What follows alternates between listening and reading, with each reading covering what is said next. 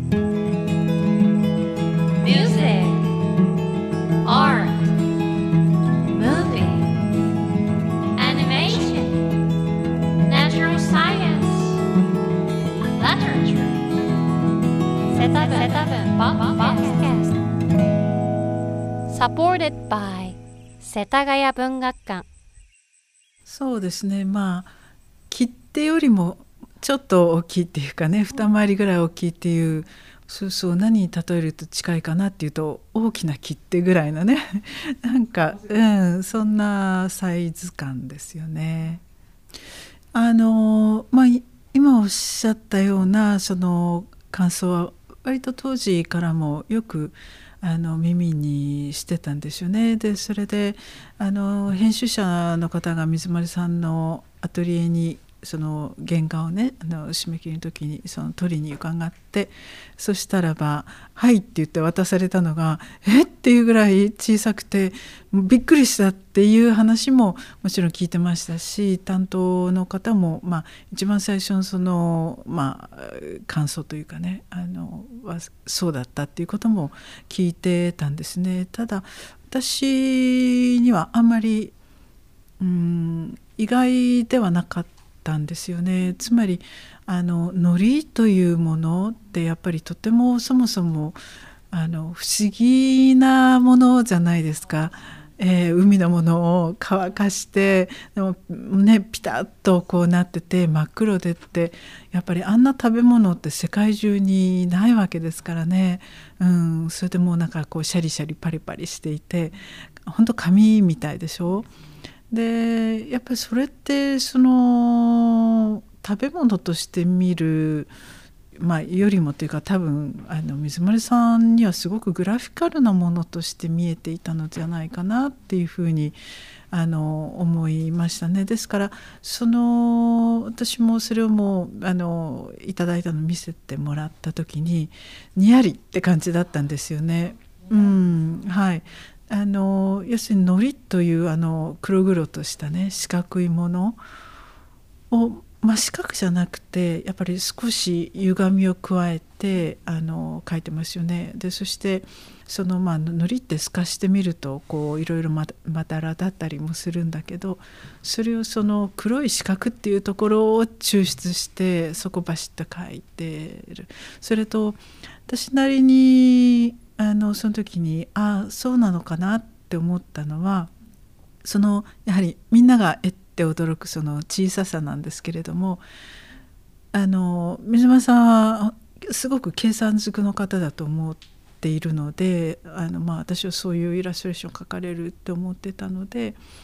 あのつまり拡大するっていうところにあの一つの手法というかその効果を託されたんじゃないかなっていうふうに私はまあ思ったんですよね。つまりその拡大することによって線が曖昧になるじゃないですか。その効果を考えられたんだなとは思いましたそれは私の勝手な解釈であのそれをその水間さんに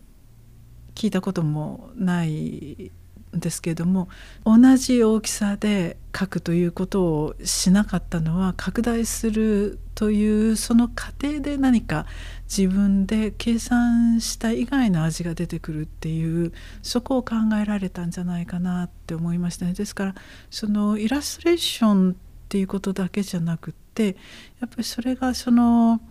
デザイナーの手をあの減るそして印刷を減るっていうそのその中でやっぱりあのすごく、うん、デザイナー的なその、まあ、感覚というか狙いみたいなものがあの原画の異様な小ささの意味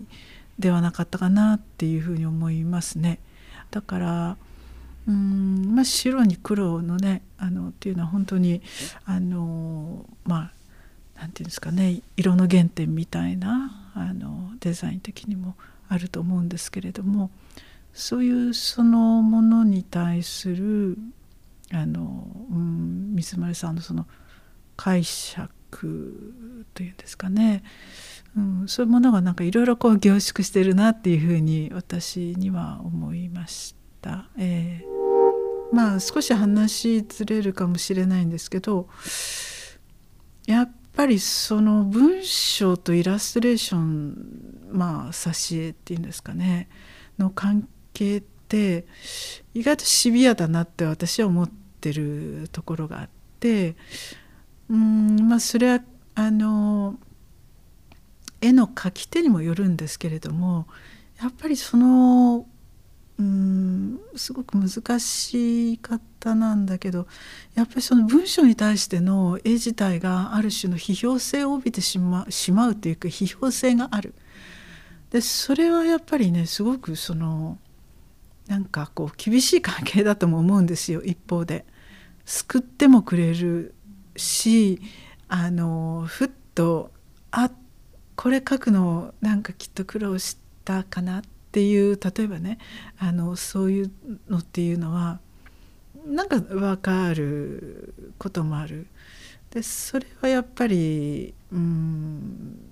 なんかそういうね微妙なその関係やり取りっていうのはあのお互いの中でやっぱりどこかあると思うんですよねあの厳しさみたいなものがね。うんだからそこにも支えられてるっていうのはつまりそういうその何かこう絵で文章をそのなんか膨らませていただくっていうようなことと違う意味での厳しさっていうの一歩はあると思っているのでだからそのなんか厳しさみたいなものを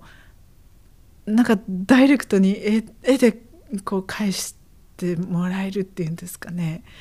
あのそういう感覚まあこれは本当にわからない。であの私はそういうふうにあの感じてたんですよね。だからそれはそのいろんな書き手の方とその挿絵の画家の方とのやり取りとか関係っていうのはそれぞれ本当にあのあると思うのでそれあの一般的な話をしてるわけじゃなくてなんか私の個人的なあのそんな風に